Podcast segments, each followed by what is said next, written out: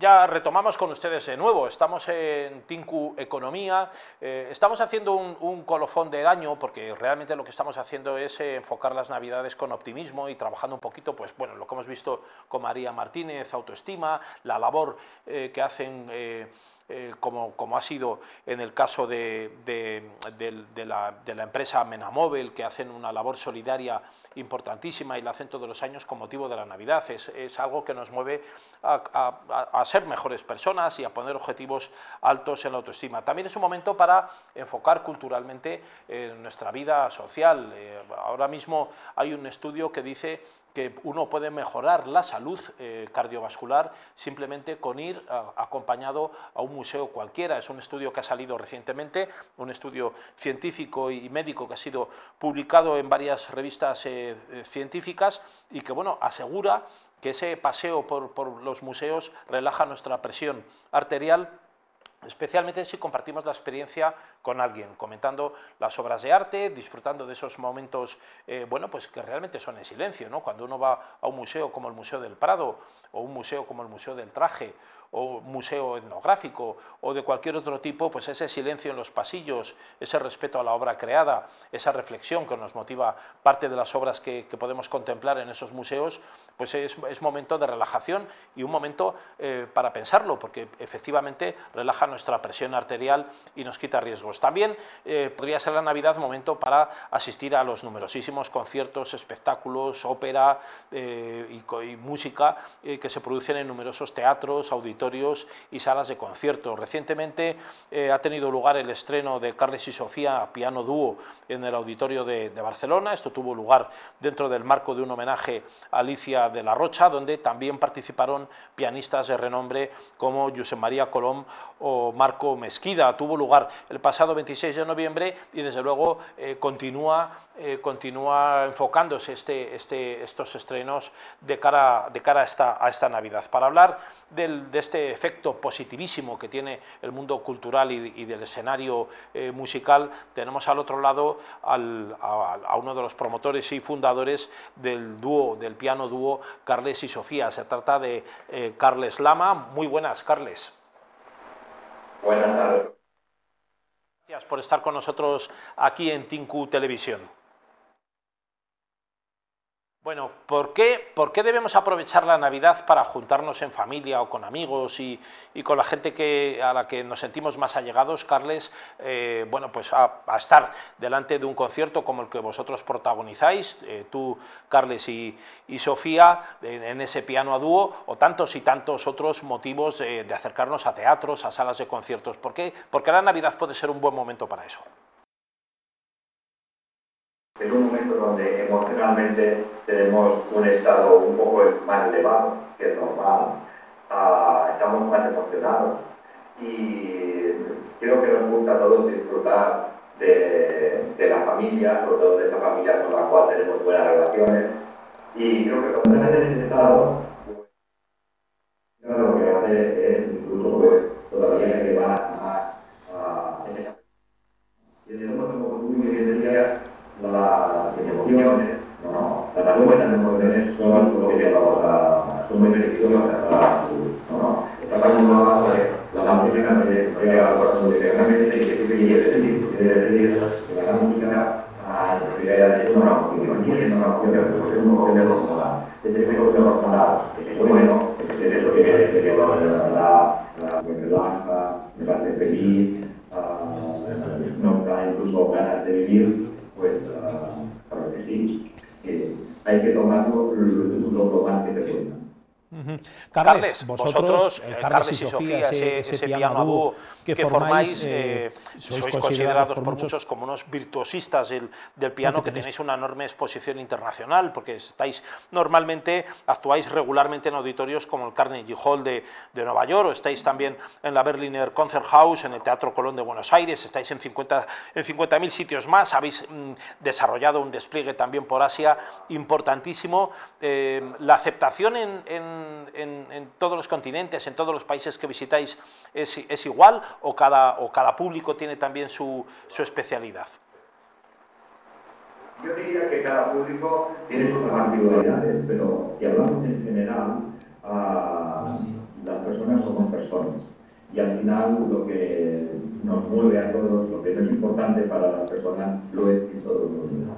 Ah, la vida, las relaciones, ah, el amor, eso son cosas básicas que yo creo que todas las culturas del mundo persiguen. Y, yo creo que eso lo encontramos en todos sitios. ¿Y de qué habla la música? Pues de eso, ah, pues especialmente la música clásica, ¿no? que está basada pues, en filosofía, en poemas, en conceptos trascendentes. Yo creo que esto llega a todo el mundo. Es verdad que después el modo de expresarlo puede ser un poco diferente. Por ejemplo, hay, en el Japón es muy curioso, porque cuando tocaba de tocar, uh, hay como 10 segundos que nadie dice nada, es un silencio uh, increíble y a cabo de 10 segundos pues empiezan a aplaudir, pero con mucho entusiasmo. ¿no? Ellos necesitan como estos 10 segundos de, de concentración, de, de, aceptación de lo que han, de lo que han vivido. ¿no? no de lo que han escuchado, yo creo que es mejor decirlo de lo que han vivido. Claro. bueno, es una característica de ellos, ¿no? Pero, por ejemplo, en China enseguida te aplauden y en España ni hablan. Claro, claro, claro. Qué, bueno, qué, bueno. Carles, eh, yo sé que el año 2024 arranca para vosotros con un montón de conciertos eh, habituales, los habituales por toda Europa. Sé que vais a estar desplazados y moviéndoos por todo el mundo, pero también tenéis previsto actuar pues en Singapur, en Malasia, en Filipinas. Hablábamos de Asia y ahí se incorpora también pues Japón, China. Vais a estar también en América, en Chile, en Perú, en Brasil o en Estados Unidos. Y, bueno, eh, habéis incorporado en ese catálogo discográfico unas piezas de ese, de ese, de ese, homenaje que hicisteis a, la, artista Alicia de la Rocha, ¿no? que vais a incluir una serie de partituras. ¿Por qué habéis elegido a Alicia de la Rocha? ¿Por qué merece ese homenaje? Bueno, Alicia de la Rocha yo creo que es, uh, yo me atreveré indiscutiblemente, es la pianista española de referencia del siglo XX en todo el mundo aparte de, haber tenido el honor de haber para ella, haberla conocido y haber aprendido muchísimo uh, de ella, pero yo creo que es apreciadísima en todo el mundo, es un referente. Entonces, cuando se nos ofreció la posibilidad de hacer este homenaje, y, participaban también otros pianistas, la verdad es que pensamos que iba a ser un no que vamos a tocar para ella, vamos a tocar. Más que me lo imaginaba, ¿no? Con ese repertorio español que tocaba también, uh, haciendo clases, que uno lo haga bien, el te va... Te va claro. Te va a Y pensaba, no, no, lo que ella hacía lo hacía tan bien que mejor no hacerlo, vamos a hacer algo nuevo. Entonces se nos ocurrió hacerle una obra que pudiera perdurar en el tiempo con estas tres canciones para Alicia, que nos la, nos la, encargamos a nuestra compositora Concepción Ramión, y son muy bonitas porque la primera es La Puerta Ibérica, ¿no? Está dedicada pues, a esa música española que ya tocaba con tanto salero, con tanto acierto, con ese estilo. ¿no? Y la segunda era esa añoranza a la familia, porque, y eso lo entendemos mucho nosotros, porque viajamos mucho y, y añoramos mucho a nuestras hijas y a nuestra familia. ¿no? Una vida pues, que tiene, tienes que pagar un precio por ello. ¿no? Y la tercera canción se llama uh, Bien Dorado, ¿no? que es, hace referencia pues, al éxito, uh, es una misa brillante y un poco a esa etapa musical. Entonces, bueno, creemos que fue una bonita manera ¿no?